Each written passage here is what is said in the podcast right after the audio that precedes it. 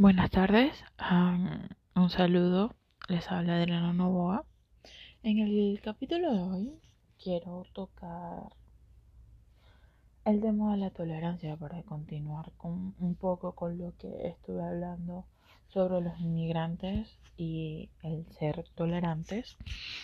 Hoy vamos a hablar de la tolerancia. ¿Por qué es tan importante ser tolerantes en como el de hoy, que vivimos tan rápido, tan apresurado, todo corriendo.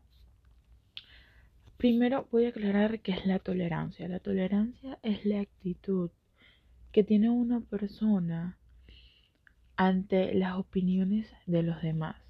Esta persona se caracteriza, se caracteriza perdón, por respetar las opiniones, las ideas o las actitudes de los demás aunque no coincidan con la opinión que tiene una persona, igual la respeta.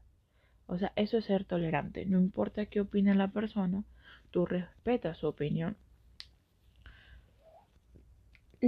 Lamentablemente los seres humanos cada día somos menos tolerantes y es bien particular que hace poco estuve leyendo y hice referencia, se me ocurrió hacer la referencia entre las personas que fuman y las personas que no fuman.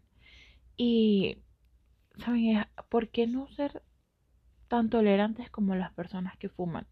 Yo nunca he visto una persona fumadora quejarse de alguien que no fume.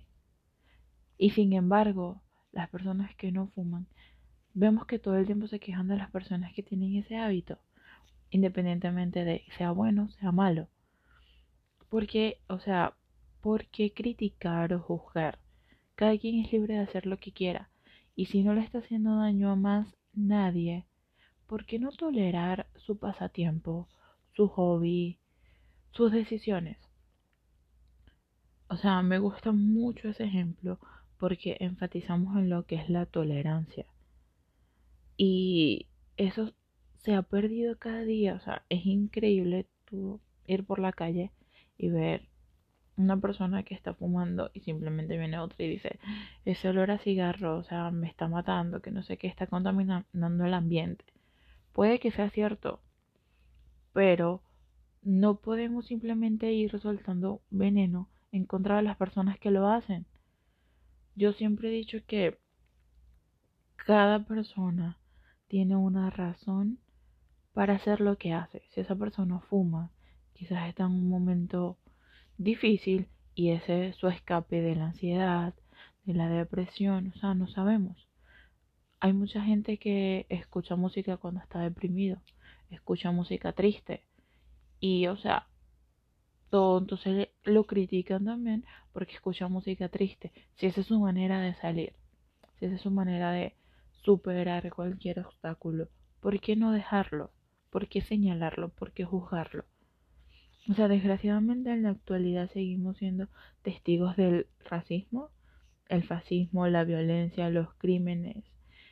Y simplemente es la consecuencia de no ser tolerantes. Porque vemos que la gente entra en conflicto por nada.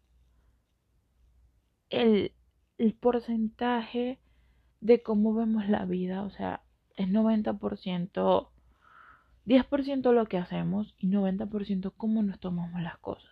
Entonces imagínense, por eso es que muchas personas simplemente van por la calle, están enojadas y viene alguien, no le sonríe, no le dice buenos días y explotan, crean un conflicto innecesario. Porque esa persona ya tiene un problema, ya está pasando una situación y se le suma el, la mala educación, por así decirlo, de otra persona y hace que estalle y crea un conflicto innecesario.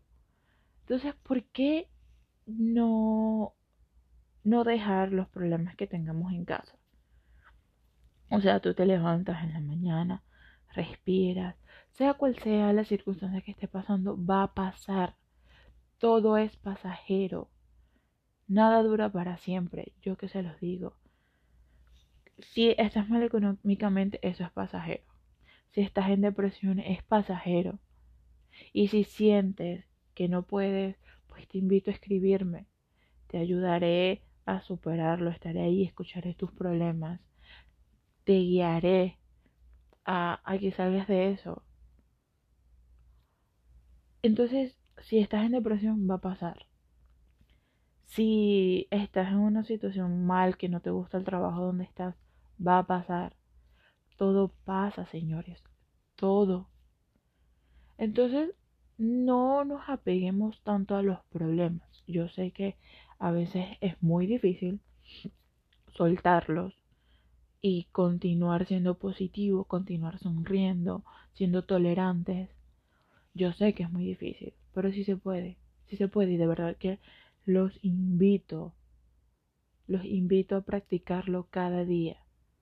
¿Que si es fácil? No, por supuesto que no. Todo, uno a veces no está de muy buen humor para, para estar sonriendo o para estar diciendo buenos días porque a veces simplemente uno no quiere hablar con nadie. Es cierto. Pero inténtalo. Antes de tú contestar mal, respira y piensa que esa persona no tiene la culpa.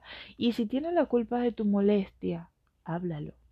Dile, mira, ¿sabes qué? Estoy molesta porque me hiciste sentir así, porque no me pareció justo lo que me dijiste y necesito decírtelo porque así tú no me hagas caso, yo no me puedo quedar con eso. Y así vamos a aprender a soltar problemas que no son de nosotros. Las personas que contestan mal, las personas que no sonríen, que no son educadas, tienen el problema ellos y lo quieren desencadenar con otra persona. Por eso es la falta de tolerancia. Entonces, vamos a enfocarnos en ser tolerantes con nosotros mismos primero, para después poder ser tolerantes con los demás.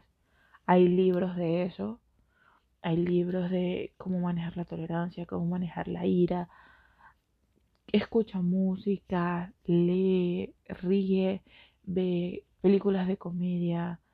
Haz algo que te recuerde que vale la pena sonreír. Hasta los momentos malos tienen algo positivo.